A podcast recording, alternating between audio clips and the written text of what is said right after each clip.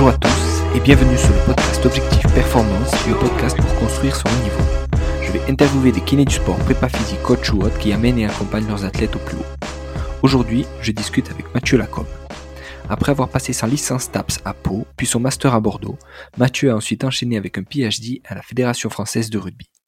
Après 7 ans à la FFR, il est recruté par Martin Buchette, c'est l'épisode 26 pour ceux qui l'ont pas écouté, pour venir travailler au PSG, d'abord comme sport scientist, puis comme Head of Research et Innovation dans un rôle plus transversal. Il est maintenant depuis ce lundi 16 août le Chief Performance et Analyst Officer du Parma Calcio 1913 en Italie.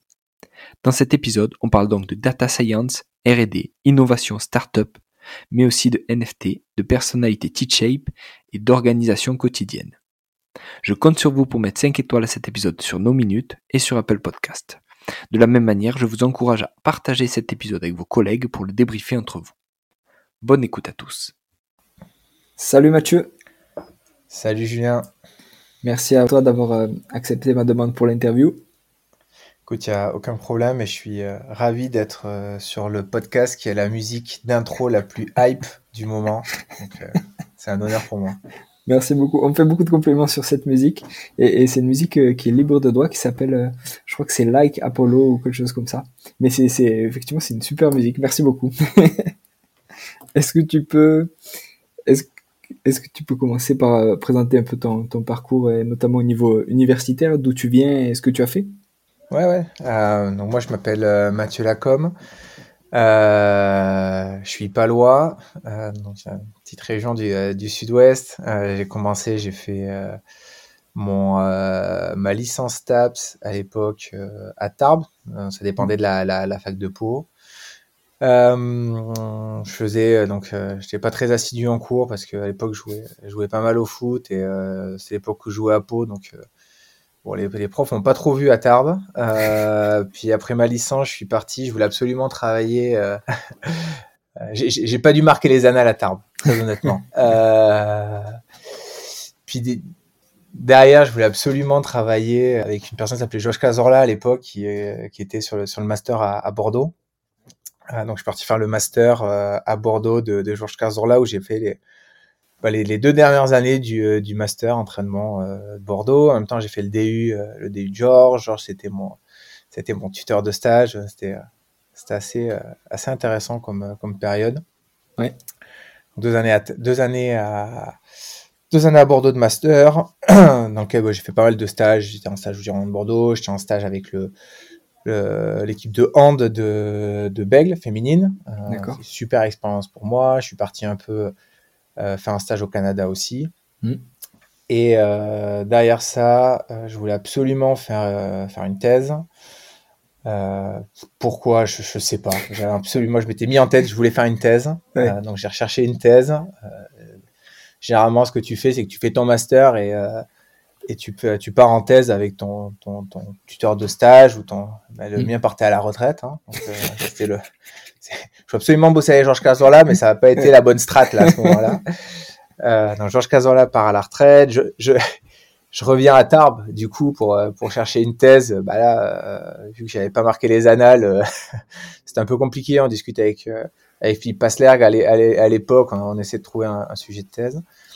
Et euh, un peu coup du sort, coup de la chance. À l'époque, il y a la, la de rugby qui est en train de, de monter, en train de développer la, la, cellule de qui s'appelait la cellule d'accompagnement de la performance autour de Julien. Et donc là, ils cherchaient deux, euh, deux thésards pour entrer ce qu'on appelle les tests CIFRE. Donc c'est cofinancement euh, public-privé. Je postule à ça. En fait, dans le même temps, j'avais postulé à, j'avais fait deux, trois autres trucs. J'avais postulé sur un poste à la, à la fédé de foot, sur euh, prépa, sur la, euh, sur la réathlée.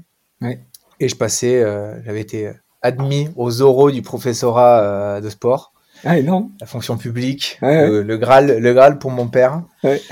Euh, et quand je lui ai dit que je ne préparerais pas les oraux parce que du coup je, je, je, je m'en fichais complètement, euh, que je ne voulais pas euh, aller à la fédé de foot, qui était pourtant le CDI, Ouais.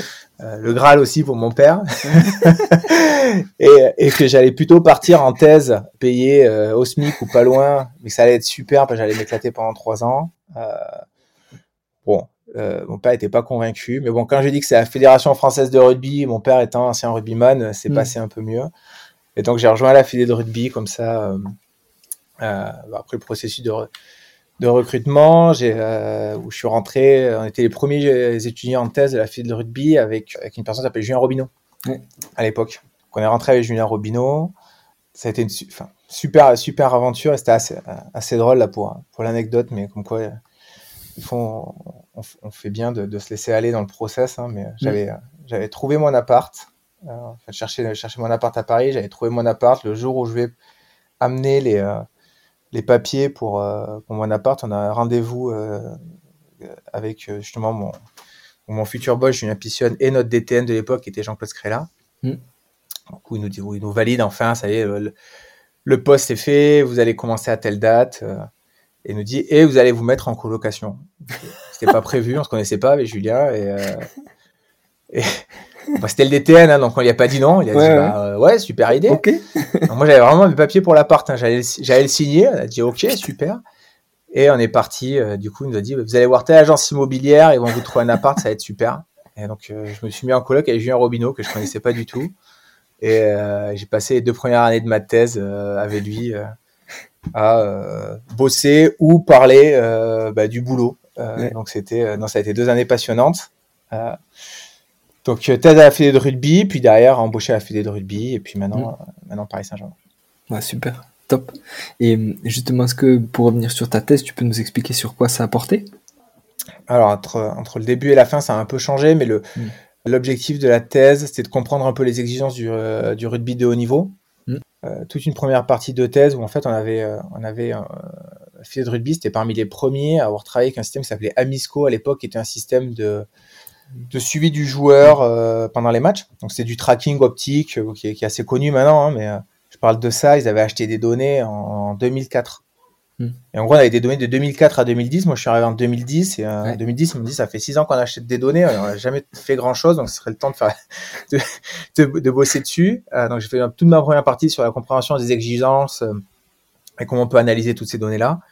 Et après une deuxième partie qui était beaucoup plus physio, qui était sur euh, la physio, euh, physio appliquée, de tout ce qui va être enchaînement d'efforts isométriques répétés. Donc, on avait à l'époque le simulateur de MED de la Fédé.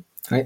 Qu'on a fait euh, des séries d'efforts isométriques répétés sur le simulateur et on a été collecté plein de données de, de lactatémie, de l'oxygénation musculaire, en passant par l'EMG, en passant par j'ai fait de la, la VO2 avec avec la méthode de Douglas, là vraiment à l'ancienne.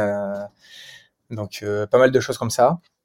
Donc voilà, globalement, c'était de comprendre un peu la, la, la physiologie du, du, rugby de haut niveau. Donc ça, c'était la partie euh, recherche qui était, qui était passionnante. Et après, j'avais plein d'autres missions sur euh, côté FFR, beaucoup plus, beaucoup plus pratique.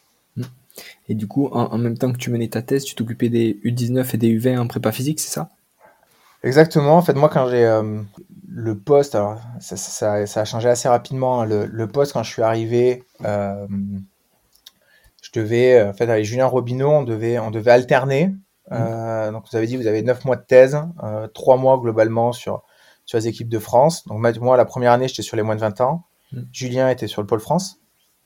Et, et l'objectif, c'est de dire, on avait, il y avait Julien Deloire à l'époque qui gérait le pôle France, qui, qui était aussi sur le 15 de France. Donc, c'était de se dire, quand lui était sur le 15 de France, Julien gérait le pôle France. Et moi, quand j'étais sur les rassemblements moins de 20, j'étais avec les moins de 20. En fait, j'arrive en février, on fait un, on fait pas un super tournoi à destination. De là, la politique fédérale, elle, change un peu. Donc, on se met à faire le suivi des joueurs en club. En fait, je suis mm. passé de ta trois mois de l'année, grosso modo, euh, tes deux mois de destination, tes ton mois de juin de qui est les championnats du monde à euh, bah, toute l'année, tu es sur le suivi, même mm. à, distance des, des, joueurs. Et à la fin de l'année, donc moi je récupère le pôle France, euh, Julien fait, euh, fait un peu les moins de 20, mais derrière il y a la création du rugby à 7. Hmm. Julien Robineau devient euh, le prépa, le prépa de, l'équipe de France olympique. Euh, il est toujours d'ailleurs le, prépa de l'équipe de France olympique. Et donc je me retrouve à devoir gérer le pôle France hmm. et les moins de 20 euh, en même hmm. temps, et donc à passer sur un, un, plein temps plus sur la partie préparation physique, accompagnement scientifique de ces équipes de, de ces équipes de France là, et en, en gérant ma thèse à côté. Hyper intéressant, super passionnant. Ouais, et, justement, qu'est-ce que tu en qu'est-ce que tu en ressors de travailler sur des, jeunes, on va dire, qui se destinaient au, au niveau pro? Qu'est-ce que tu bossais avec eux? Qu'est-ce que et, tu vois comment tu croisais par rapport à ta thèse? Parce que vu que tu as évalué quelle qualité physique, on va dire, était euh, nécessaire pour le haut niveau, est-ce que ça t'a servi justement en pratique au final? Ouais, alors moi, c'est vrai que c'est l'avantage un peu euh, de, de, ce genre de test cifre, c'est que d'un côté, on a la thèse qui amène tout le background euh, hyper euh, scientifique, on recherche les papiers, on essaie de comprendre finement les, les exigences. Et d'autre côté, j'avais la, la, chance de pouvoir appliquer tout ça au jour le jour avec, avec nos athlètes.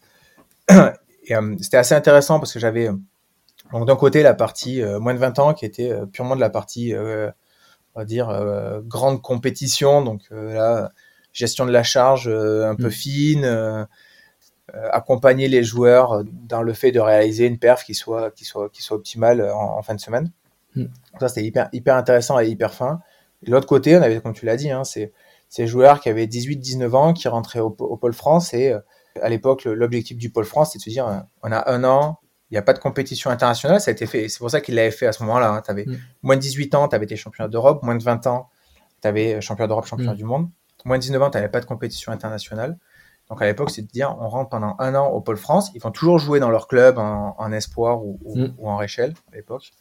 Mais par contre, on a un an pour mettre énormément de charge de travail et vraiment développer ces, euh, ces jeunes-là pour qu'ils soient prêts à répondre aux exigences moins de 20 l'année d'après et rapidement après pouvoir, pouvoir jouer en pro.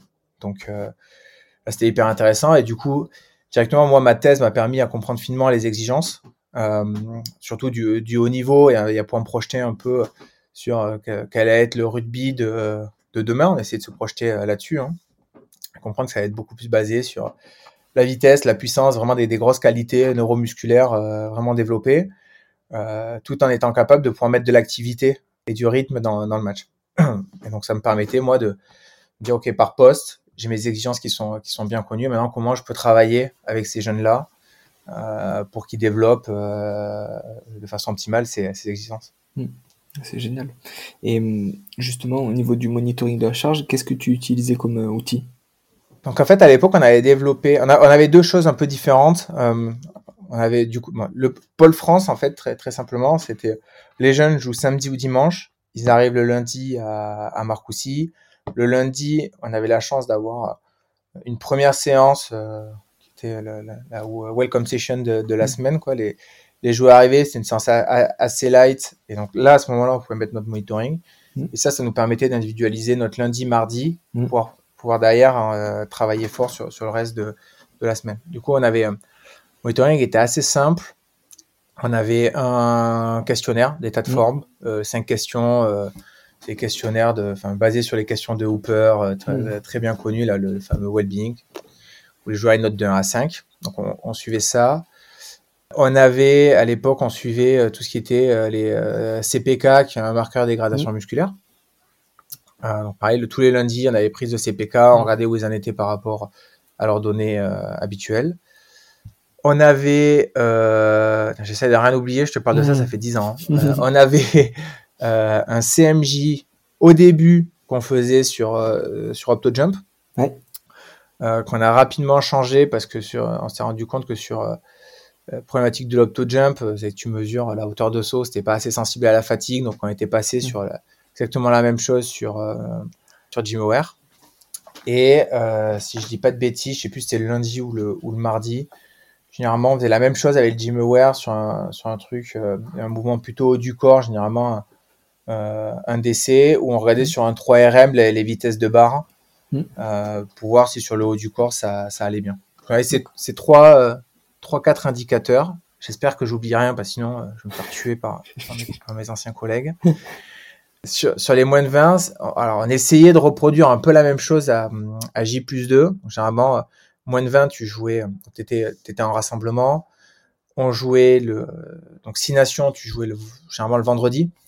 Destination junior, à l'époque, c'était tu faisais le, tu suivais les pros, mais toi, tu allais jouer dans les villes, mmh. ils appelaient les villes en développement, mais mmh. plutôt les, les, villes un peu plus pourries, quand les, euh, les, les, pros jouaient dans les capitales, tu vois. Donc, ouais.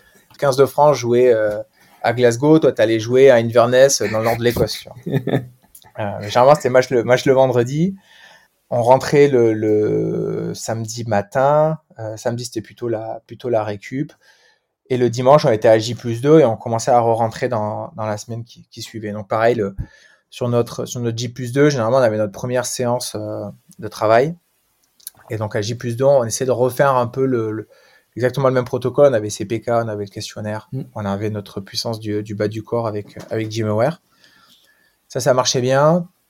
Et après, sur les championnats du monde, c'était un peu, un peu différent. Euh, championnat du monde, tu joues tous les 4 jours. Mm. C'est assez Mm. dense. Du coup, ce qu'on faisait, on faisait la. Donc, pareil, J plus 1, généralement, c'était dédié à la récup, donc euh, pas besoin de faire le suivi des tas de formes, mais on le faisait euh, à J plus 2 à la reprise des entraînements. Là. J plus 3, on était J moins 1, donc t'individualisais rien, c'était tout le monde, tout le monde s'entraîne, quoi. Ou le mec, il, est, il, il peut pas- jouer. Le J plus 2, on essaie de l'individualiser. Et donc, le, le J plus 2, l'idée, c'était de dire, euh, on va faire le suivi des tas de formes pour voir ce qu'on qu'on peut individualiser. Mm. Donc, on avait un peu le même système, c'était la veille au soir, pour gagner du temps, on faisait, on faisait tout ce qui était CPK. Ça prend quand même du temps, tu vois, analyser et compagnie. Si tu le fais le matin, bah, tu as tes résultats, le temps de les analyser, il est, il est midi, donc euh, c'est trop tard. Donc, on faisait, on faisait la veille. Le matin, au petit-déj, on avait les questionnaires. Ouais. Déjà, moi, j'avais ces deux, on avait ces deux indicateurs-là qui nous permettaient de dire, est-ce que sur les dégradations musculaires, euh, euh, on a explosé ou pas? Est-ce que sur euh, mon, mon well-being global, ou est-ce que sur les, les, douleurs, les douleurs perçues, on est, on est en, en dehors des clous ou pas Euh, Donc, on avait nos deux indicateurs. Et après, on avait le, le matin, on avait la première séance de muscu. Généralement, c'est de la puissance. On remettait rapidement de la puissance euh, Mm. avec les moins de 20. Donc, dans la séance de puissance, toujours, j'essayais de rentrer en fin d'échauffement, soit un CMJ, soit sur, euh, j'allais collecter des données aussi sur des mouvements de powerlifting. Si je faisais un, tu vois, un, j'allais dire un powerlift, mais un power clean ou quelque chose comme ça, on avait des données sur les joueurs et j'essayais de regarder sur les vitesses de barre si, euh, s'ils étaient euh, plus ou moins bien par rapport à d'habitude pour pouvoir après derrière individualiser le travail. Donc, avec ces trois indicateurs-là, et l'historique des données qu'on avait sur nos joueurs, on essayait d'individualiser, d'individualiser derrière les, euh, les contenus d'entraînement. Pas toujours facile parce que c'est toujours euh, time sensitive. Hein, c'est, euh, tu collectes des données et en 11 heures, tu es sur le terrain, il faut, faut individualiser. Des fois, tu as collecté les données à 10h30, donc euh, c'est faut que ça aille assez vite. Mais, euh, mais après, on essaie d'avoir une, approche aussi assez pragmatique. Hein, euh, les, euh, les temps de jeu, beaucoup de discussions avec les joueurs. C'est un truc qu'on oublie un peu souvent dans, dans, dans, dans le suivi. C'est que, et, et, et, souvent, Martin, elle avait dû en parler la dernière fois, mais euh, qu'on oublie des fois quand, quand, on vient avec notre approche très euh, sport science, tu vois. Sport science, c'est faut que je collecte de la donnée pour faire des stats, pour pouvoir apporter des, des réponses au staff. Et des fois, on oublie que les, la meilleure donnée, c'est une discussion informelle avec, avec le joueur. Mm. L'anecdote la, là-dessus, elle est, elle, est, elle est assez marrante. On avait un, un joueur en deuxième ligne. Ah, je, je m'oublie son nom, bref. Voilà. Pendant un an, t'arrivais au Pôle France et t'avais T'avais euh, GG Bastide qui était l'entraîneur, hyper, connu du, du, Pôle France. Euh, pendant un an, il te bassinait la tête avec euh, faut bien boire. Ça, c'était son truc. Hein. Faut, bien boire, faut bien dormir pour pouvoir bien s'entraîner. Donc, euh, voilà, fallait boire tes, 20, tes 20 litres d'eau par jour. J'exagère, mais fallait, fallait bien boire et fallait bien dormir. C'est les, les, piliers de la récupération ouais. et après tu avais tout le reste, euh, tes massages, ta cryo, tes machins, mais il fallait déjà assurer tes, tes piliers et bien manger. On part au championnat du monde et tu vois, tu une approche très euh, scientifique. Ok, pour ma bonne séance de récup, donc euh, on planifie le truc, il faut que le mec il passe, euh, il fasse son froid, il fasse ses massages, il fasse sa mobilité, il fasse ses automassages, tac tac tac. Et l'après-midi ils étaient off. Tu planifies ton truc, tu vois, et tu te dis bon allez. Alors à 13h, ils sont off. Euh, du coup, à midi, euh, ils ont la vidéo. Du coup, à 11h, ils ont le check-up truc. Mm. Du coup, à 10h, ils sont avec moi. Du coup, à 9h, il faut qu'ils soient au petit déjeuner. Mm. Tu joues à 21h, tu rentrais, les mecs, ils dormaient pas avant 3h du matin. Et, euh, et, je me retrouve avec ce, ce deuxième ligne qu'on a vu pendant un an, tu vois, à lui manger le cerveau, à dire faut bien dormir. tu sais, la récup, la clé, c'est bien dormir. Et je le vois sur, il était, il était sur son vélo et euh, c'était un grand deuxième ligne de 2 mètres 10, 125 Ouais. kilos, là, un peu pâteau. Et il me dit, il y a un truc que je comprends pas, Mathieu. Et j'ai dit, qu'est-ce qui se passe? Il dit, écoute, là, pendant un an, vous nous dites, il faut bien boire, bien manger, bien dormir. Je dis, ouais. Il dit, là, on arrive dans la compétition où on joue tous les quatre jours, et donc la récupération, tu vois, elle est, elle est clé. Ouais. Et vous nous calez la séance de, de, de, récupération, vous nous levez, il est à 8h30 pour pouvoir être au déjeuner à 9h. Je me dis, moi j'ai besoin de dormir. Et je lui dis, ouais, c'est pas con ce que tu dis en fait. ça paraît con, mais je dis, Ouais, c'est ouais. c'est pas con ce que tu Ah dis. ouais. Et je lui dis, bah, éc- écoute, Tu vois, c'est la première année qu'il faisait. C'est pas, c'est pas bête. Tu vas refaire les championnats du monde l'année prochaine. Je, je m'engage à un truc l'année prochaine.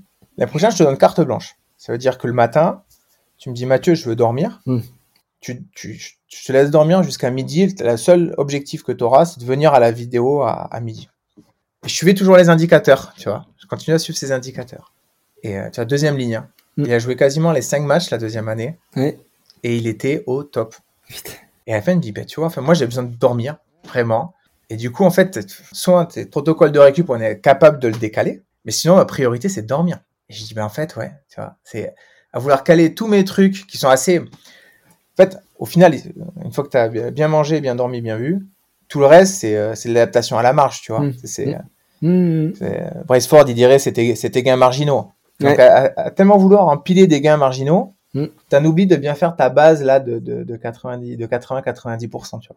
C'est c'est vraiment un truc qui, qui m'a qui m'a qui m'a hyper marqué de me dire bon attends, des fois ok, euh, on va tu vas empiler tes trucs de gains marginaux, mais est-ce que la base elle est elle est elle est bien faite, elle est bien assurée?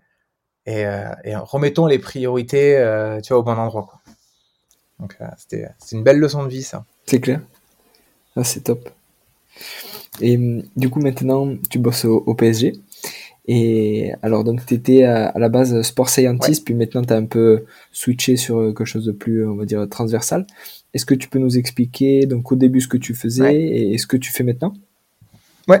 Euh, j'ai rejoint une club, le temps passe vite. Hein. Euh, j'ai rejoint une club en 2016. Quand tu l'as dit, comme sport scientiste, en fait, j'étais dans une équipe où il y avait euh, donc il y avait Martin Buchette qui était responsable de la performance et je suis venu faire le binôme d'une personne qui s'appelle Ben Simpson qui est qui est un Australien qui a bossé euh, à Spire, maintenant ça fait six ans qu'il qu'il bosse au Paris Saint-Germain. Donc j'étais son binôme et euh, donc Ben était à fond sur la partie vraiment euh, gérer toute la partie opérationnelle des, des sciences du sport. Il est euh, top niveau euh, sur toute cette partie-là. Et moi, mon rôle était un peu différent. J'avais, euh, j'étais sur toute la partie testing dans un premier temps. Les deux premières années, j'accompagnais aussi beaucoup l'entraîneur des gardiens sur sur ces séances de muscu. Et après, j'avais le, le, mon gros rôle aussi, ça a été de, revoir toutes les méthodes de, reporting. Donc, de, à partir moment où tu as collecté la donnée, de comment tu la, de comment tu la stockes, de comment tu la travailles et de comment tu fais ton, ton reporting pour que tes, pour que tes rapports ils soient, ouais, ils soient bien présentés et bien impactés. Donc, de, ça allait de, des rapports de charge d'entraînement jusqu'au Mm. rapport de match, rapport post-match. les- et, euh, Il y a pas, pas mal de choses comme ça. Et en parallèle, on avait des projets de recherche. Martin avait en tête de- depuis un moment. Moi, j'en avais, j'en avais d'autres en, en tête. On était assez alignés sur le fait que c'était, c'est- pour moi, c'est important pour un club, alors à la fois d'être euh, sur la partie euh, très euh, think fast et donc te dire, faut, j'ai, j'ai du daily business et il faut être capable de, de, de délivrer sur cette partie-là. Mais à la fois, tu as une, besoin de prise de recul des fois sur, sur tes données-là. Et c'est vrai que les, des, des projets, alors, on les appelle comme on veut, hein, de, de recherche, euh, de développement ou, ou peu importe, te permettent de prendre du recul sur, sur ce que tu fais, sur tes process pour pouvoir les optimiser. On avait des, on avait des projets un peu comme ça, donc euh, c'est que je pilotais, euh, que je pilotais avec Martin. Et donc ça, c'était, euh, tu vois, à l'époque du staff d'Emery 2016 et 2017. Mm. Et à l'époque, comment on développe ça? Je, je sais, je sais plus d'où est partie la, la discussion. C'est vrai que moi, ayant fait une thèse cifre, je disais, bah, je- sur l'académie, je vois qu'ils travaillent beaucoup avec, euh, notamment avec des stagiaires. Aucun problème avec les stagiaires. Le Mm. vrai problème, c'est que tu as, un turnaround tous les six mois, tu vois. Et donc, en fait, tu passes ton temps à, tu formes ton stagiaire, il, de, il devient top, il part, Mm. tu revas, tu, re- tu recharges. Et en plus, euh, tu sais, c'est le problème du recrutement, c'est la roulette russe, tu vois. Donc, euh, Mmh, t'en as un top, t'en as un top, t'en as un pas bon, bah, tu l'as pendant six mois.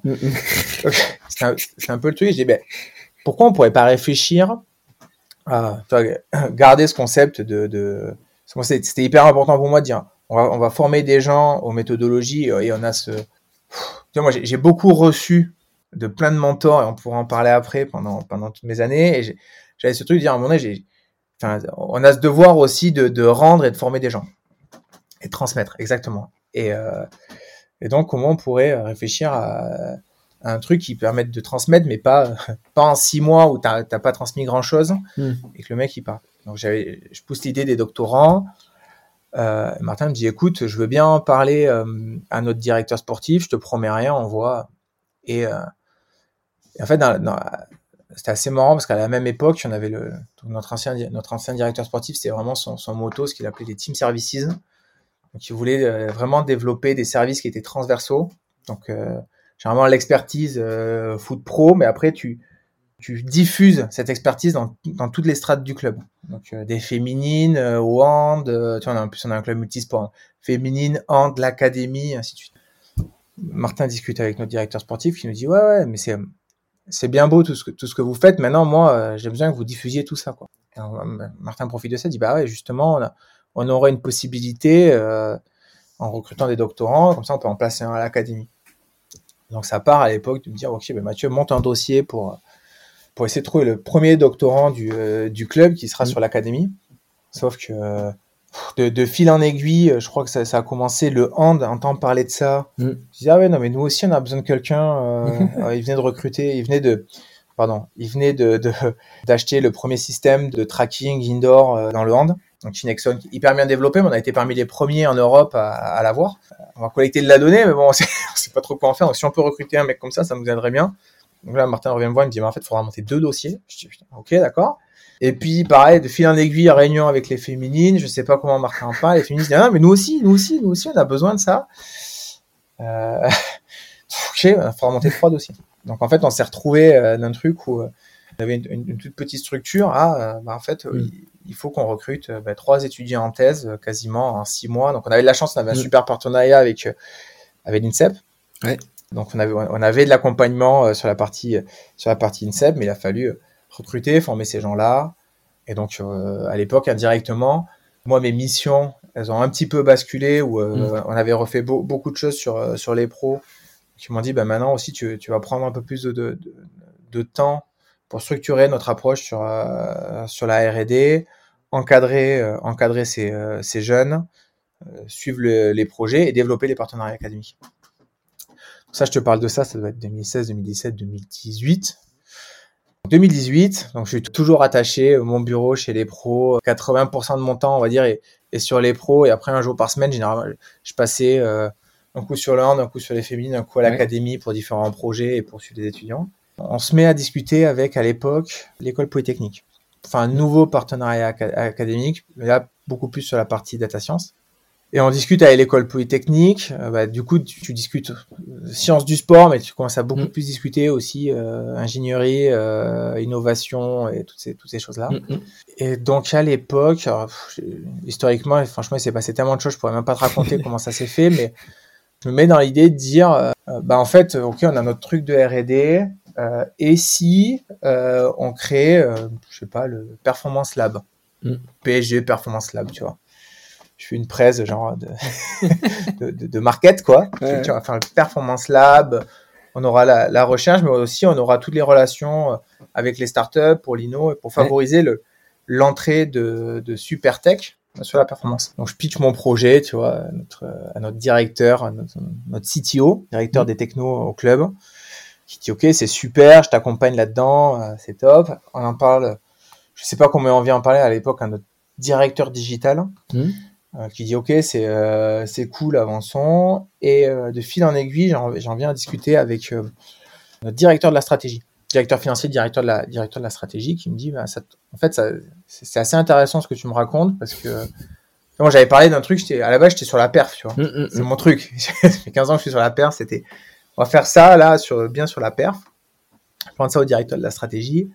Il dit non non c'est intéressant ton truc la innovation lab, machin, je sais pas comment tu l'appelles. Euh, on vient de refaire nous le plan stratégique du, euh, du club et on veut mettre l'innovation comme un des, un, des piliers forts du club. Mm. Il me dit, bah, du coup, j'ai l'impression que tu as bien avancé sur le, sur le sujet, est-ce que tu veux bien nous aider? Moi, sur un coup, je dis, ok, ouais, ouais, pas de problème, ça, ça m'intéresse, tu vois. Je suis un peu curieux, je m'intéresse à tout. Donc, euh, à l'époque, on monte une sorte de task force euh, avec mon CTO, mon directeur de la stratégie, moi, on pitch le truc rapidement euh, à la direction générale qui nous dit ok cool vous avez euh, quatre mois pour nous dire maintenant comment on structure tout ça en interne. Donc on fait venir une boîte de conseil à l'époque qui nous accompagne là-dessus et en fait le truc ça devient euh, tu sais mon, mon, petit truc sur la performance là bien dans mon coin bien niche ça devient sur ouais mais en fait on va parler d'innovation mais au... tu vois quand tu mm. parles au DG tu lui parles pas d'innovation dans ton truc de la perf tu me dis c'est le big picture Donc ça devient, on va faire l'innovation, mais vraiment en transversal sur, euh, sur le club. Super, j'avance, euh, un truc hyper intéressant intellectuellement. Donc je fais, je, fais mon truc, on présente les résultats de, de l'étude au, au, directeur général à l'époque. Et le directeur général me dit, bah écoute, super, bah, du coup tu pourras prendre la, la je vais pas dire la direction, parce que j'ai l'impression que c'est directeur, direction, mais le lead ou euh, la mm-hmm. responsabilité de ça. Je dis, ah ouais, ok, j'avais pas anticipé ça comme ça. Mais, euh, mais écoute, mais bon, pourquoi pas. Donc ça, ça se passe. Euh, puis après, tu as eu, entre-temps, il y a eu le, Covid. on, a lancé des trucs avant le Covid là-dessus. Le Covid est arrivé. Il y a plein de choses qui se sont passées au club. Quand ils ont officialisé mon poste, en fait, j'ai gardé moi la partie euh, vraiment R&D que j'avais avec moi, les doctorants. Euh, mm. euh, parce que t'as toute une partie assez. Je vais, je vais, le dire comme ça sur le podcast, mais je me mets une balle dans le pied quand je le dis. Hein, mais t'as toute une partie assez je pense assez technique, tu vois, de, de tu vois, financière, crédit impôt recherche, gestion des chiffres. Ouais. Tu vois, qui, qui, je pense qu'il ennuie un peu les gens, tu vois. Ouais. Je pense que personne n'a trop voulu se récupérer la patate chaude, tu vois. Et ils se sont dit, non, mais Mathieu, il gère bien ça, c'est super, et il, va continuer à gérer le truc. Ouais. Donc, je me suis retrouvé à garder, j'étais assez content, hein, tu vois, je me suis toujours battu pour garder, c'était mes projets, c'est mon, mon savoir-faire, il est là, donc euh, je me suis battu aussi pour, pour garder ça. Donc j'ai récupéré moi la partie, donc euh, gardé avec moi la partie euh, vraiment euh, R&D et on a empilé dessus la partie innovation qui elle est vraiment transversale au club. Euh, et donc et après le Covid, on a eu, pas mal de, de, réorganisation en interne au club et mon, mon, on va dire mon rattachement là où j'étais à la fin j'étais rattaché directement sur une, nouvelle structure, j'étais rattaché directement sur le, sous le coordinateur médical du club qui était le qui coordonnait tout. Euh, qui était sous le directeur sportif qui coordonnait tout. Euh, mon basculement a, rattaché plutôt sur les fonctions corporate, euh, avec toujours une liaison assez, forte avec le coordinateur médical, parce qu'il faut toujours que les projets soient alignés avec les besoins terrain. Mm. Donc c'est avec avec lui et avec les personnes qui sont qui sont là-bas que je continue à travailler tout ça. Mm. voilà un peu l'historique où je suis passé de faire du reporting et ainsi de suite à en 5 ans rebasculer un peu sur une fonction corporate et je mets j'allais dire, je mets moins les crampons, mais en fait, je les mets plus du tout. Euh, mais après, prendre de la hauteur et, plutôt gérer, gérer le projet comme ça. Hmm.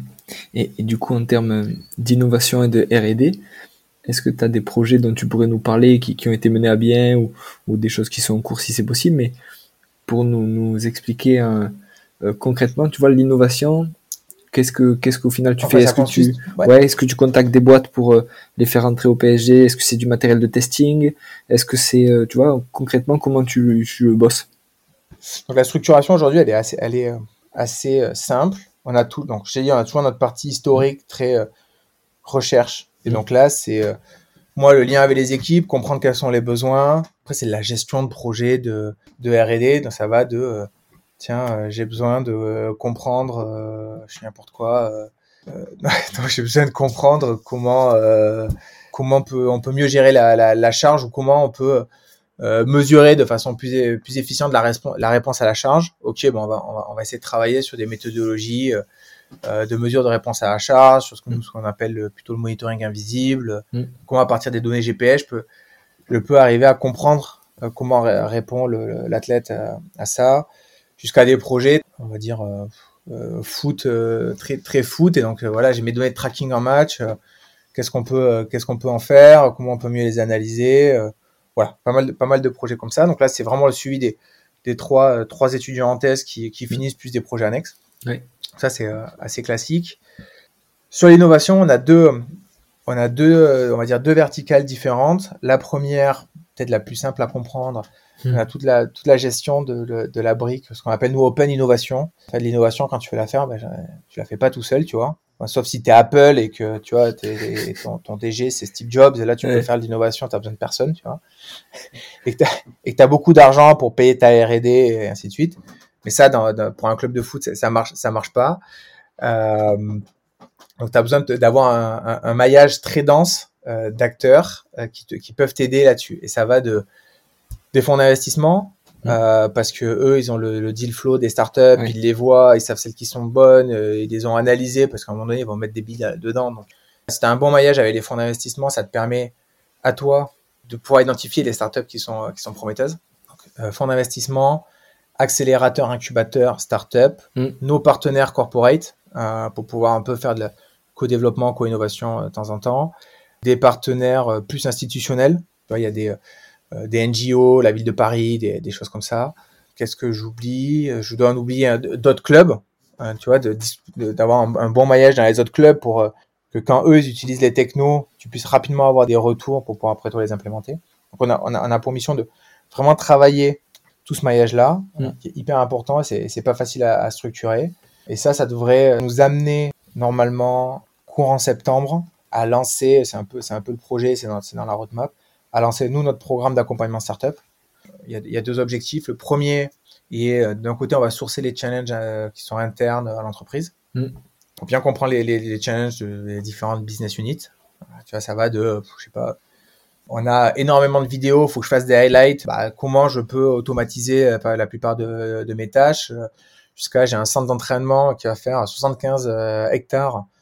Euh, bah, soit je mets, je sais pas, 50 mecs pour le sécuriser, ou sinon comment je peux pouvoir, je peux sécuriser ce centre d'entraînement de façon plus efficiente. Ah, demain, j'ai 300 millions de fans sur les réseaux sociaux. Comment je peux mieux engager ces fans et créer une expérience qui soit, qui soit hyper intéressante? Donc là, on source les challenges de, différentes personnes au niveau du club. Et après, de l'autre côté, on va, on va aller sourcer les, startups qui peuvent être pertinentes. L'idée du programme, c'est qu'on a, ça va nous permettre de, de, faire le matchmaking entre le, le, le challenge et les, les bonnes startups, Mm. De créer la phase d'expérimentation de la startup, et après d'accompagner nous aussi la, la startup un peu dans sa success story et de se Mm. dire, euh, c'est bien, euh, tu vois, le problème de la startup, c'est qu'au bout de six mois, elle peut mourir. Donc, comment on peut nous l'accompagner dans son développement pour qu'elle soit viable à 2, 3 ou 4 ans et qu'on continue à se développer et comme on a été parmi les premiers à travailler avec elle, qu'on puisse bénéficier de tout ça un peu en avant-première. Toute une notion là. Et après, il y a une deuxième, deuxième notion autour de ce programme, parce que c'est hyper, hyper important pour le, pour le club. On a sorti, enfin, on, c'est pas moi qui l'ai fait, hein, mais euh, on a travaillé avec le CIES pour travailler euh, sur, un- rapport un peu de, l'impact social et sociétal du, euh, club.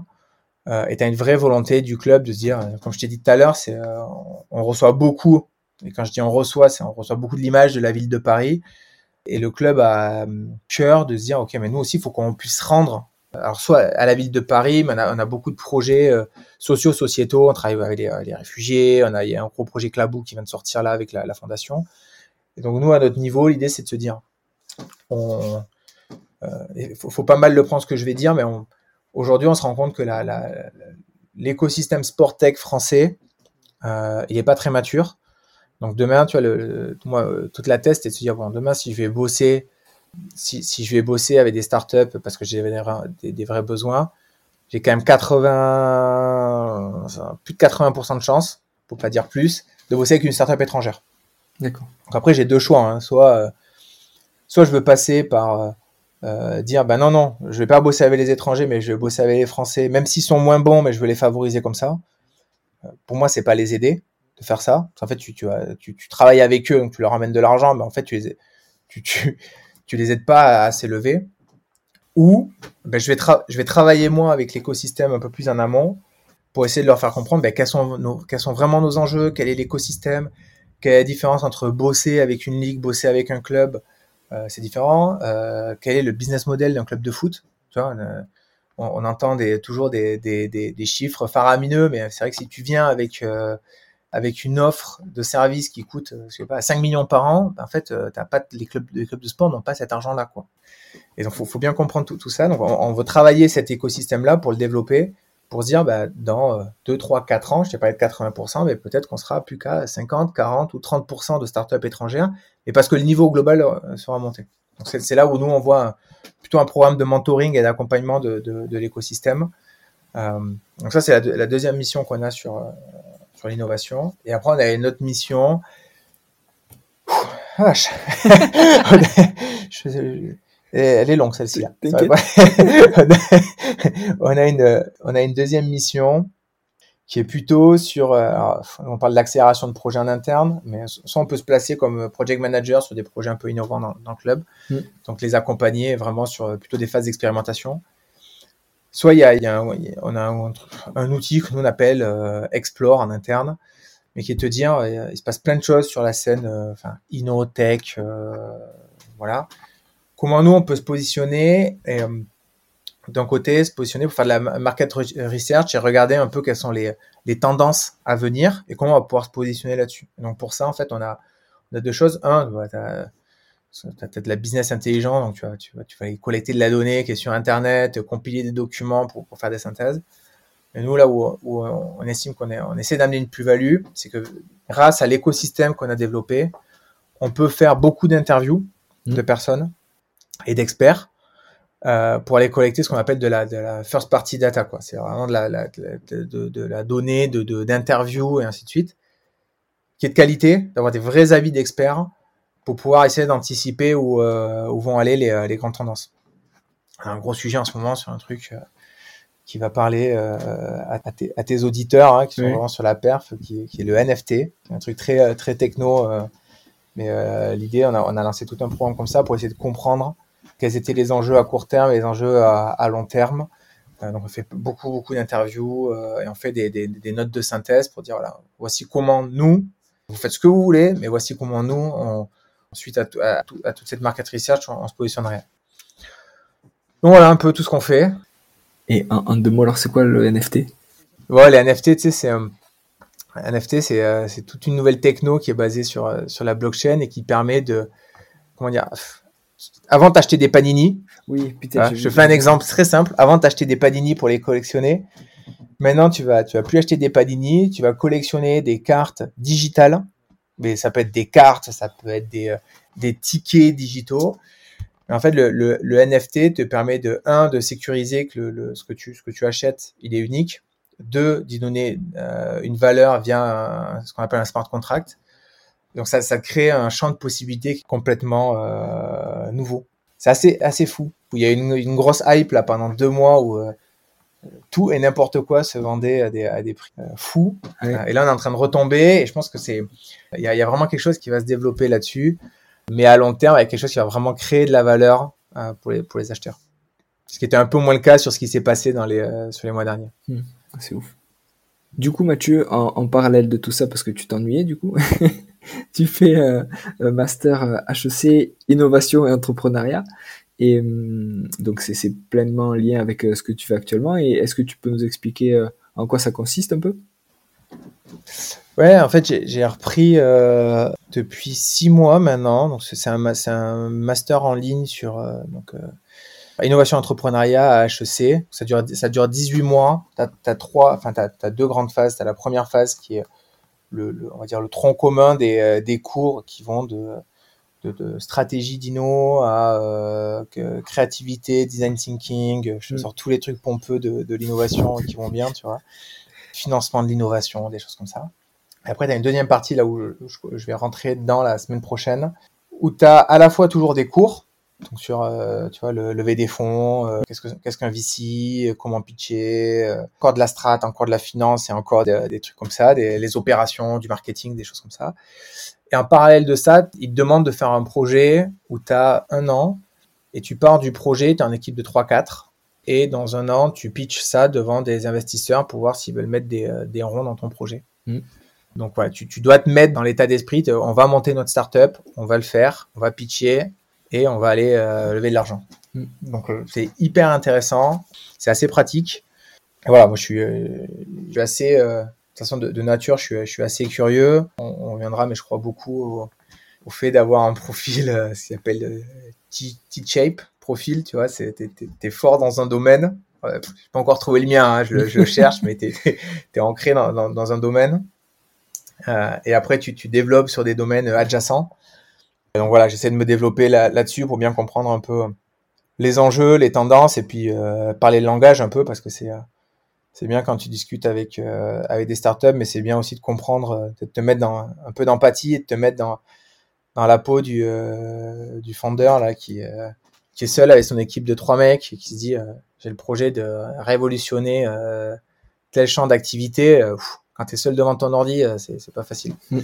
C'est un peu de comprendre tout ça, tous les, tous les enjeux, ça, ça, et c'est hyper intéressant. Hyper intéressant. C'est énorme. Et mm, justement, alors là, comment au final tu t'organises à, la semaine entre tout ce que tu fais, tu vois, entre le suivi des doctorants, entre l'innovation et, et peut-être sûrement les, voilà les, les, réunions, les liens avec les startups? Comment est-ce que tu cloisonnes, c'est-à-dire tu te donnes un créneau horaire où tu fais que ça, ou est-ce que tu réponds, tu vois, aux sollicitations en fonction de comment ça arrive? Alors, je, je, vais te dire comment j'aimerais le faire de façon optimale. et, euh, et, si mon ancien collègue, euh, si, si, enfin mon ancien collègue, mon, mon collègue Ben, euh, qui j'ai passé 4 ans, qui était au desk à côté de moi, et, ouais. Euh, tu vois, je sais que Martin, tu vois, il, il, réfléchit beaucoup sur sa process aussi. Vous en avez ouais. parlé ensemble. Ouais, euh, et il est assez bon pour s'y tenir. Tu vois. Moi, j'ai réfléchi beaucoup aussi, mais je suis un peu moins bon pour m'y tenir. Donc, euh, donc tu vois, je, je, suis revenu avec plein de trucs. J'ai eu euh, pendant trois mois, j'avais ma, ma, ma, morning routine. Euh, Puis d'ailleurs, j'étais éclaté, j'arrivais plus à me lever. j'ai plein plein de trucs comme ça, tu vois. Euh, mais le, le, truc auquel je, alors je crois beaucoup, j'ai du mal à m'y tenir, c'est le bouquin, je vais manger le nom de l'auteur, mais c'est Deep Work, qui dit en gros, si tu veux faire, si tu fais du multitasking, c'est un peu compliqué. Il faut vraiment que tu, rentres dans les dans les sujets. Euh, donc j'essaie de cloisonner. Donc moi j'ai déjà euh, ma journée où j'ai tous mes one-to-one euh, avec les doctorants, la personne qui m'aide aussi sur à encadrer les doctorants le matin, je les, le matin, je les prépare, je bosse un peu sur la recherche. L'après-midi, j'ai, euh, tous mes one-to-one. Je suis un peu dans le, dans le mood. Donc ça, ça, c'est assez à cloisonner. Après, euh, sur mes autres journées, ce que j'essaie de faire, en fait, j'ai des plages de temps bloquées. Tu vois, j'ai un 9h, 9h, 11h dans mon calendrier, c'est tout le temps bloqué. Souvent, ça vole à un éclat, tu vois. Tu me cales des meetings, j'arrive pas à te dire non, et je dis oui, et après je me dis putain, je me suis bouffé mon créneau. Oui. Et mon 9h, 11h, généralement, ce que j'essaie de faire, c'est de le caler pour mon, mon deep work du matin, tu vois. C'est la tâche principale qui est hyper importante pour moi. Et donc là, c'est, ma tâche, elle est préétablie. Il n'y a pas les mails, il n'y a pas le WhatsApp. Ouais. Et euh, généralement, c'est plutôt une tâche où tu produis des choses, tu vois.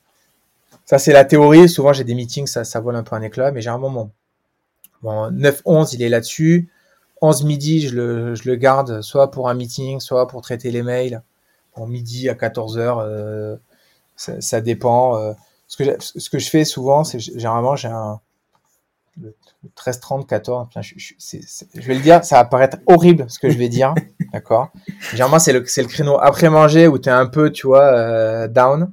Donc, c'est généralement le créneau que je réserve, le 13, 30, 14 quand j'ai des calls de gens qui me contactent, qui me disent tiens j'aimerais parler avec toi euh, pour savoir comment, enfin ton parcours, ton truc, ton machin. les podcasts, là, tu vois. Ce créneau qui est.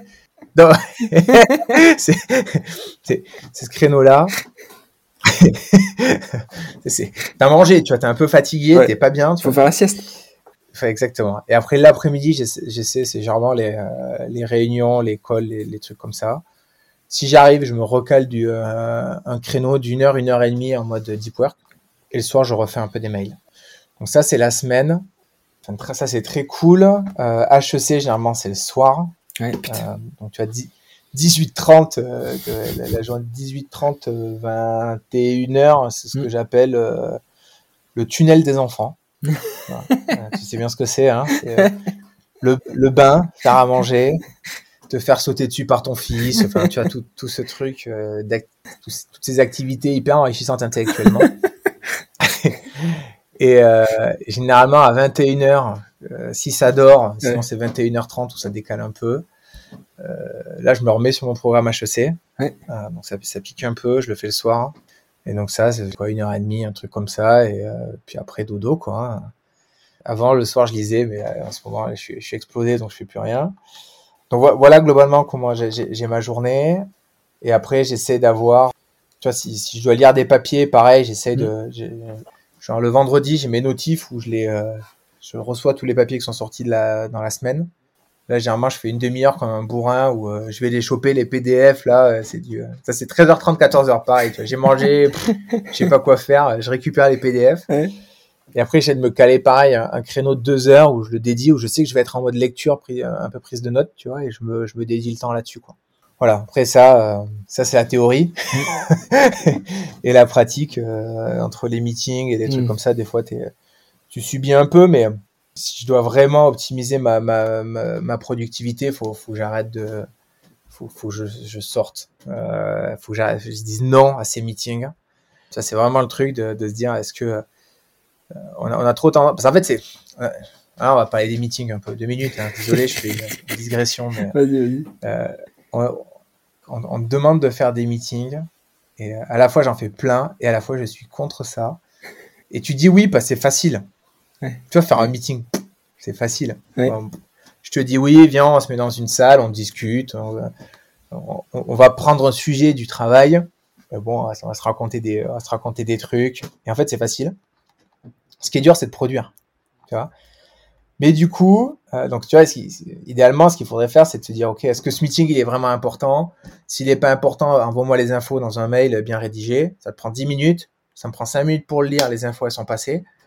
Sinon, on va perdre une heure à faire un meeting. Ça, c'est ce qu'il faudrait faire. Mais généralement, on est un peu euh, feignant. Je vais chercher le mot. un peu. Et on dit, bon, allez, vas-y, on se fait un... J'ai pas été te faire le mail, viens, on se fait un meeting et on se bouffe tous les deux une demi-heure euh, ou euh, tous les deux trois quarts d'heure. C'est un peu le monde corporate qui, euh, qui fait ça et qui te, qui te mange, qui te mange du temps, quoi.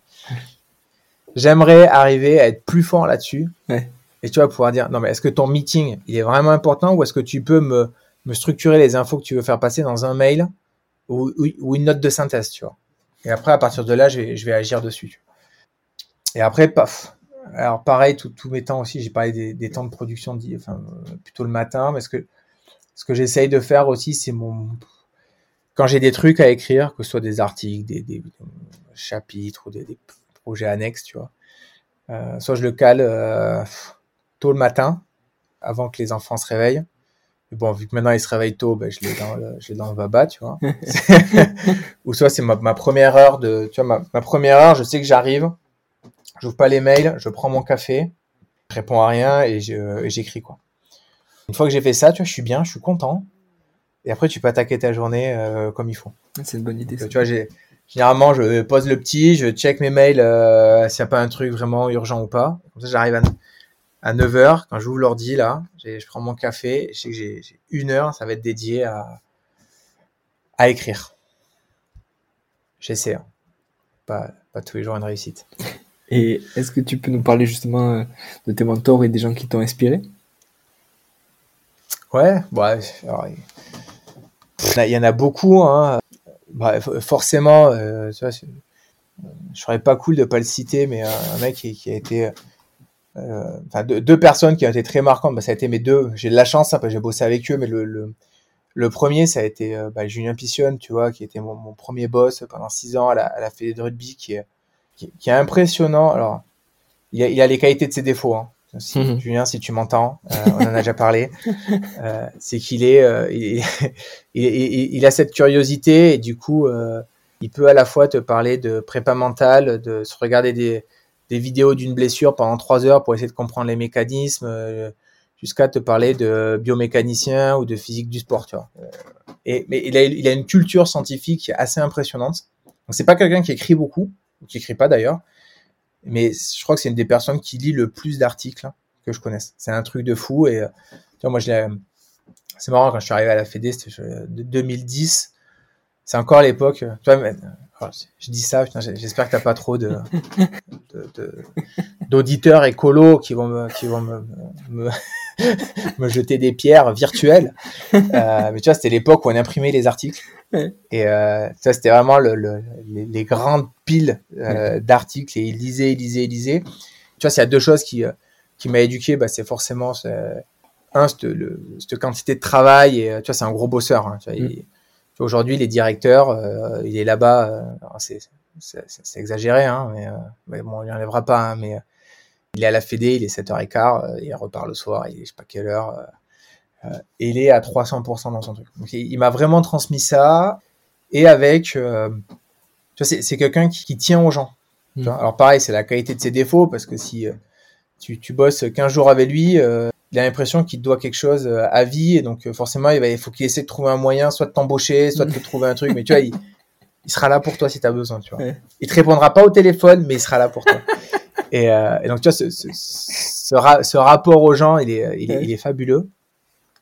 En fait, je, je suis passé de ça à... Tu vois, d'ailleurs, j'ai eu euh, Martin Buchette, Ouais.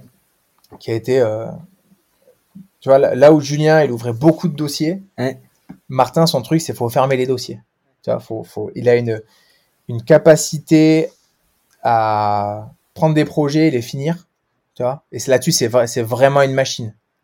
Et là, cette euh, cette consistance dans l'effort, cette consistance dans euh, ce que je commence, il faut le finir. Ce que je commence, il faut le finir. Ce que je commence, il faut le finir. Et toujours ce truc de dire, c'est intéressant, oui, mais est-ce que c'est important? Hmm. Tu vois? Est-ce que c'est plus intéressant qu'important ou inversement, tu vois? Donc lui aussi m'a permis de, d'un côté, Julien m'avait ouvert et m'a, m'a, m'a sourcé toute ma curiosité, mais Martin me la, me la, me la referme un peu en me disant, ok, il y, a- il y a plein de choses intéressantes. Maintenant, mais qu'est-ce qui, qu'est-ce qui est important pour toi et là où tu veux aller et comment tu peux te centrer, euh, centrer là-dessus? Donc Martin, ça a été, euh, ça a été aussi un game changer dans, dans, dans ma carrière. Hein, tu vois, Mm. clairement, euh, c'est lui qui me recrute au Paris Saint-Germain, c'est lui qui, c'est lui qui, euh, qui m'a formé euh, et c'est lui aussi qui m'a, qui m'a développé ma, en partie ma culture scientifique. Mm. L'histoire avec Martin, elle, est- elle est assez, elle est assez marrante. Mm. Euh, on a deux minutes, Ouais, on n'est pas pressé. Il était dans mon jury de thèse, Martin. En fait, c'est un petit milieu. Hein, moi, je pense que tout, on se connaît un peu tous. Et en fait, six mois avant, on se voit le CSS, donc avec Julien, Martin et moi. Et donc on boit des bières, tu vois. On était, et moi, j'étais, c'est cool, hein, tu vois, on boit des bières. J'étais content. Tu sais, c'était aussi, euh, tu vois, c'était euh, Martin, c'était une- pour C'est l'idole, ouais. mec, trop cool. Et arrive ma thèse, tu vois. Donc, tu vois, tu avais dans ma thèse, tu as toujours dans le jury, tu as les, les profs qui ont, fait, qui ont fait la fac, qui sont très phy- physio et tout. Donc, tu es là tout seul, euh, tu vois, ton jury face à l'estrade. euh, tu, vois, tu prends euh, des questions plein la tête. Tu vois, là, je me dis, bon, ok, j'ai eu- euh, on avait euh, Stéphane Perret, hyper pointu en termes de euh, enfin, scientifique, physio. Tu vois, je me dis, ok, j'ai passé les questions de Stéphane Perret, ça va. Mm, mm. D'ailleurs, j'avais Laurent Arsac qui avait été mon prof à la fac de, de Bordeaux, pareil, physio pur et dur, tu vois. Ok, j'ai passé les questions de, de Laurent Arsac, ça va. J'avais Julien les questions, tac, tac, tac, et je fais mon truc. Bon, ma, ma directrice de thèse était passée, elle m'avait fait un peu le violon, toujours pareil, tu vois, c'est super. Et je me dis, bon, ok. Il reste que Martin. Maintenant, franchement, ça va rouler, ça va être top. Et là, il m'a mais défoncé. Et tu vois, j'en ai ce souvenir, et on en a reparlé souvent ensemble, tu vois. Et, euh, franchement, il m'a tué. Mais euh, tu vois, c'est le truc de. Enfin, c'est ce que j'aimais chez, euh, chez Martin, tu vois, qui est, alors, qui, qui est assez dur pour certaines personnes, tu vois, c'est que s'il pense quelque chose, il te le dit, et j'ai pas il a pas le temps d'y mettre la forme.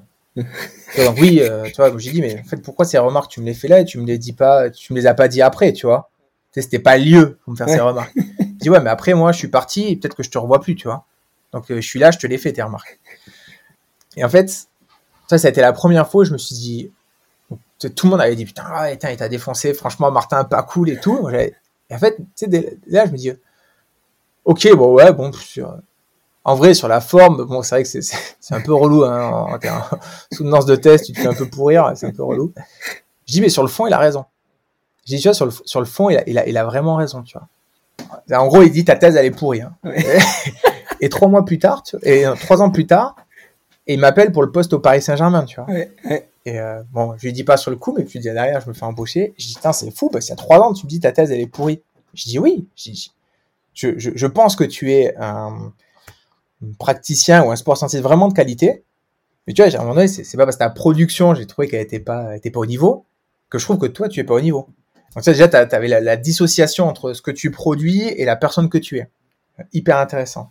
Et moi, ce que j'ai aimé dans ma relation avec, avec Martin aussi pendant les, pendant les quatre années, c'est pas facile tous les jours, hein, mais euh, quand il y a un truc qui va pas, il te le dit, mais pas la forme. Moi, je lui ai toujours dit, je dis, franchement, je, je, je ferais comme il disait, hein, je ferais Mathieu Bougon là, ou euh, Mathieu Ronchon, Mathieu, Mathieu Grognon. je ferais Mathieu Grognon, tu vois, mais euh, parce que la forme, elle n'y était pas. Mais, mais sache que je prendrais toujours, tu vois, le, le, le fond, et, euh, et la forme, je m'en fous. Donc, tu vois, il avait cette liberté d'envoyer beaucoup, beaucoup de feedback. Et, euh, et si t'enlèves une, une fois que tu as enlevé la forme et que tu te concentres sur le fond, c'est c'est- c'est hyper précieux parce que tu apprends beaucoup. Donc ça, c'était hyper intéressant. Et après, le, mon troisième euh, gros mentor qui a été aussi euh, hyper important pour moi, c'est une personne qui s'appelle Mounir Zok. Après, je, je- je pourrais t'en citer plein. Tu vois, c'est des, des, des Chris Carling, Georges Cazorla, bien évidemment, Raymond Veillette sur la préparation physique. Euh, pff, plein, plein. Mm. Euh, mais tu vois, j'ai réfléchi aux gens qui ont un peu transformé, euh, Mm, mm. transformé ma carrière. Une personne, c'était Mounir Zok. Et je pense que si aujourd'hui je bosse sur, sur l'innovation, je ne vais pas dire qu'il en- il en fait un peu partie, mais il en fait beaucoup partie. C'est c'est une personne, je le vois, Euh, je le rencontre, tu vois, Barça Sportec euh, Summit. Enfin, je, je, le rencontre même pas. Hein, il était, il était speaker. Hein. Son rôle était directeur de techno, techno et innovation euh, Team USA à l'époque. Et je me dis bon, vas-y, j'ai rien à perdre, je lui envoie un mail. Euh, je m'envoie un mail et en fait assez rapidement il me répond, il me dit ouais, pas de problème, euh, si tu veux on fait, on fait un call et compagnie. Et donc on fait un call, je lui parle un peu de, ce que je fais, mais ce que j'ai envie de faire et tout ça. Et il finit le call, il me dit bon ok comment je peux peux t'aider en fait? Je dis bah, je sais pas, j'en sais rien. Je parle de ça 2000 peut-être 2017 tu vois, 2017 ou 2018. Et il me dit, bah, écoute, moi, ce que je te propose, c'est qu'à partir de maintenant, on fait un call par mois et on va bosser, euh, je te fais bosser des sujets, on discute de sujets. Je dis, ouais, putain, super, un call par mois, cool. Et tu vois, c'est tech innovation. Moi, à l'époque, tech innovation, il allait me parler de, techno GPS, trucs comme ça, tu vois. Et le premier call qu'on fait, tu vois, j'ai le bouquin, j'ai le bouquin à côté, et c'est un, des bouquins qui a été assez marquant pour moi. Un bouquin d'un mec qui s'appelle Eric Race, euh, s'appelait, le, le premier s'appelait The Lean Startup. Et il parle de ça pendant une heure, tu vois. Et de leap of face assumption, de, euh, de MVP, de choses. De quoi il me parle, tu vois? Qui sont, qui sont, tous les vrais, les vrais concepts de base de l'innovation. Et, euh, et, en fait, c'est quelqu'un qui m'a accompagné comme ça euh, pendant, enfin, qui, qui m'accompagne toujours, qui m'a formé, qui m'a, qui m'a présenté des super personnes, qui me, qui me nourrit énormément sur tous ces aspects-là. Euh, à la fois, tu vois, d'un côté très, euh, très théorique et d'un côté très, très pratique et qui est, euh, je pense, euh, une des personnes les plus brillantes avec qui j'ai, enfin, j'ai la chance d'échanger, que, que je connais dans, dans mon entourage. C'est un Libanais qui a vécu au, aux États-Unis, qui a, qui a pris ça chez les Américains, qui a une, une capacité à te faire du storytelling. Peut te raconter n'importe quelle histoire. Euh, S'il te dit viens, viens dans le bateau, tu sautes dans le bateau et t'es parti avec lui. Quoi. C'est cette capacité qui est, qui est, qui est assez fabuleuse et, et m'apprend beaucoup là-dessus. Ouais, Donc, euh, voilà, c'est les, les, les, trois, je dire les, les trois personnes euh, mm. à différents moments. Euh. Bah, et après, euh, mon père, bien évidemment, et te, je te passe tout ça, tu vois, mais mon père qui m'a amené, qui depuis l'âge de, je sais pas, de, depuis 6 ans ou 8 ans, quand il m'a dit tiens, tu vas aller jouer au POFC, là, c'est à la même bande de, de, de, de, ton bled et à part, je crois, de. J'ai la chance j'ai eu des. J'ai eu des parents qui étaient commerçants, mm. qui bossaient. Euh, peut-être déjà ils m'ont appris cette culture du travail tu vois mm mon père il avait bossé euh, c'est des commerçants tu vois il tenait un bar euh, ma mère elle bossait 55 heures par semaine mon père à 70 heures par semaine tu vois et en même temps mon père je crois n'a jamais manqué un entraînement ou un match de foot et je te parle de ça de j'avais 8 ans mm -hmm. 8 ans il n'a pas manqué un de mes entraînements tu vois et chaque et tous les soirs depuis que j'ai 8 ans jusqu'à euh, jusqu'à que j'ai 20 ans, c'était je rentrais dans la voiture et mon père il me faisait le débrief du, du, du match ou de l'entraînement, tu vois. T'as été bon, t'as pas été bon, tu baisses les bras, t'as pas confiance en toi, t'as pas ceci, tu vois. Et c'est fabuleux. En fait, mon père, sa vie, c'était bah, son, son, taf, m'amener au foot. Tu sais, il avait, euh, il bossait le soir, mes parents, donc mon père, il avait euh, trois soirs dans la semaine, donc ma mère, finissait à, à 22 heures le taf parce que les trois soirs dans la semaine, c'était mon père, il amenait son fils euh, au foot, tu vois. À la plaine à Housse des Bois à Pau à se les fesses pour ceux qui connaissent tu vois en plein plein hiver.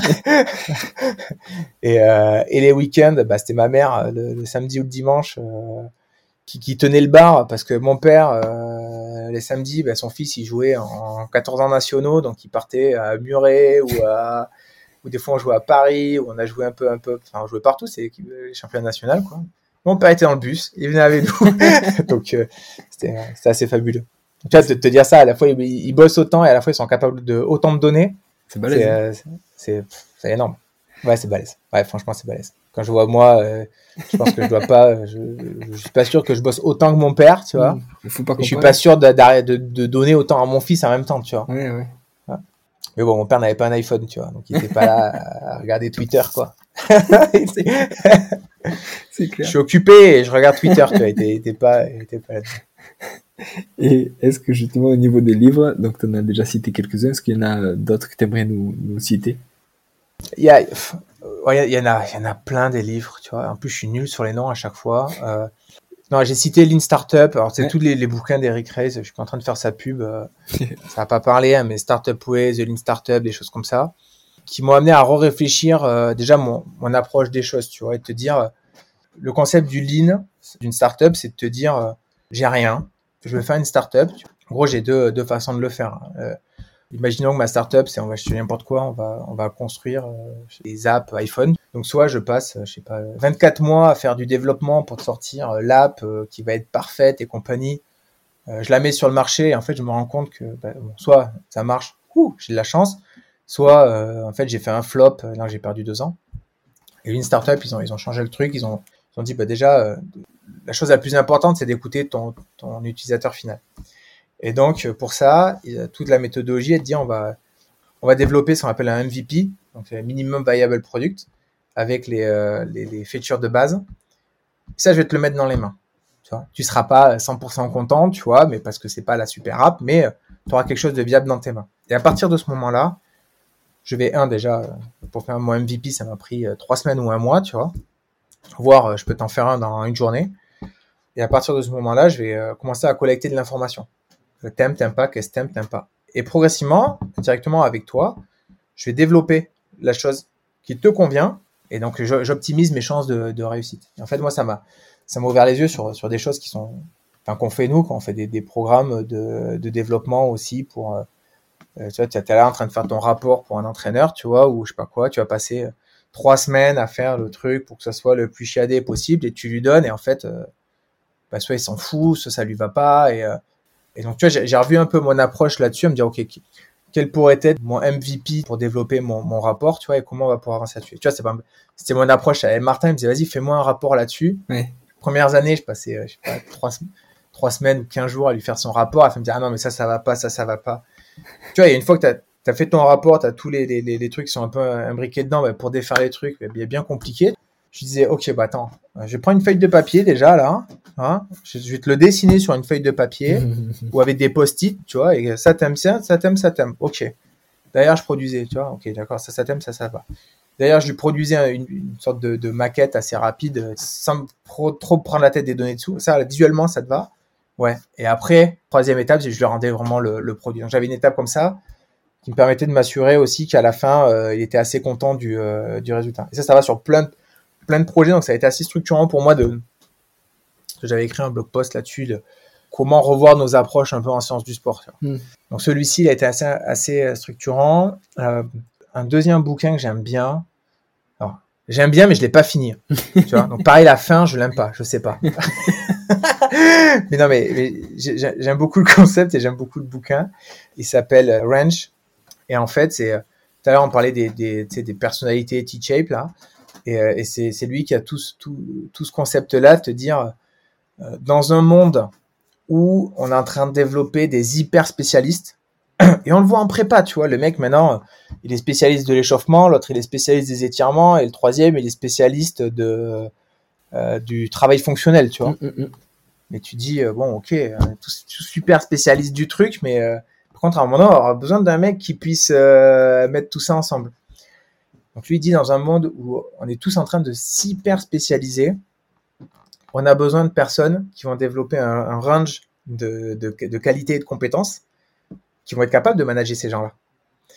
Et il dit, bon, par contre, un couteau suisse, c'est bien, mais pour avoir un, pilier fort, donc c'est cette notion du la T-shape personnalité, c'est tu, développes un axe très fort, tu vois. Et moi, euh, aujourd'hui, j'essaye de travailler sur c'est la performance, les sciences du sport, mais j'essaye de, d'ouvrir mon champ de compétences sur bah, les, les, data science.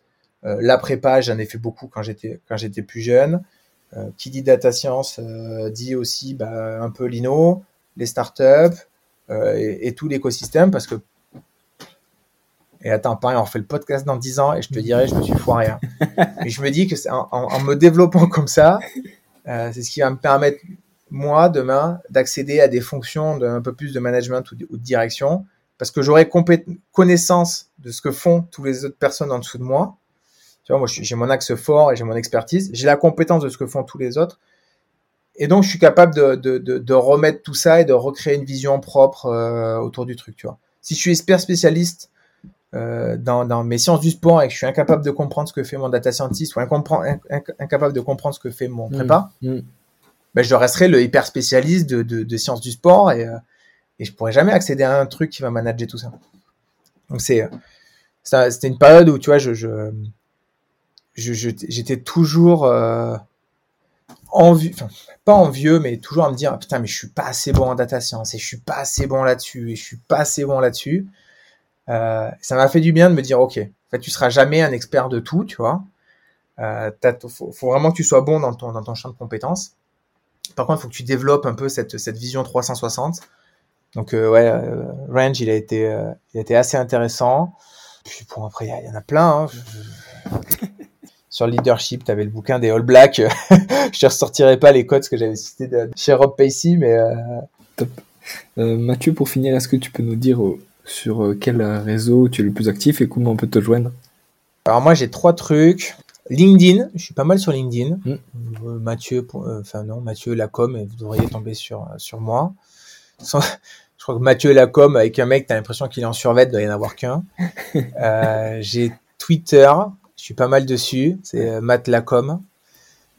Euh, alors, si mes anciens potes d'école m'écoutent, ne m'écrivez plus sur Facebook. Je ne suis plus sur Facebook. Je dois y aller une fois par an pour, te, pour, pour checker le truc, parce que le compte est toujours actif. Hein, mais je, je, ne suis plus sur Facebook. J'ai un Instagram, je dois avoir, dois y avoir 15 euh, photos, je ne suis plus sur. Et euh, les autres, c'est ma femme qui continue à me taguer dessus, même si je lui ai dit je ne suis plus sur Instagram.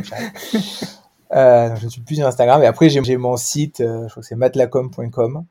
Ça fait assez mégalo de l'avoir appelé comme ça, mais j'avais pas de, de meilleure idée pour l'appeler.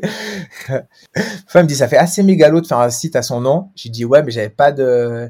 Je l'aurais bien appelé, euh, euh, je sais pas, Jean, Jean Thierry, mais euh, mais c'est pas mon nom, quoi. Donc, donc c'est madlacom.com. Et là-dessus, pareil, il y, a y, a un petit forme, vous pouvez m'écrire, ça me tombe, ça me tombe un mail. J'essaie d'être assez réactif. Si je ne suis pas réactif, n'hésitez pas à me réécrire et, ça devrait le faire. Top, parfait. Mathieu, merci beaucoup. À la prochaine. À très bientôt. Voilà. Merci d'être allé au bout. J'espère que vous vous êtes régalé. Si vous voulez m'aider, le mieux est de partager cet épisode et le podcast avec vos collègues ou amis et de mettre 5 étoiles sur nos minutes ou Apple Podcast. En tout cas, n'hésitez pas à me contacter directement pour me faire un retour, ça me fait toujours plaisir. Si vous voulez que j'interviewe certaines personnes en particulier, dites-le moi. À très bientôt pour un nouvel épisode.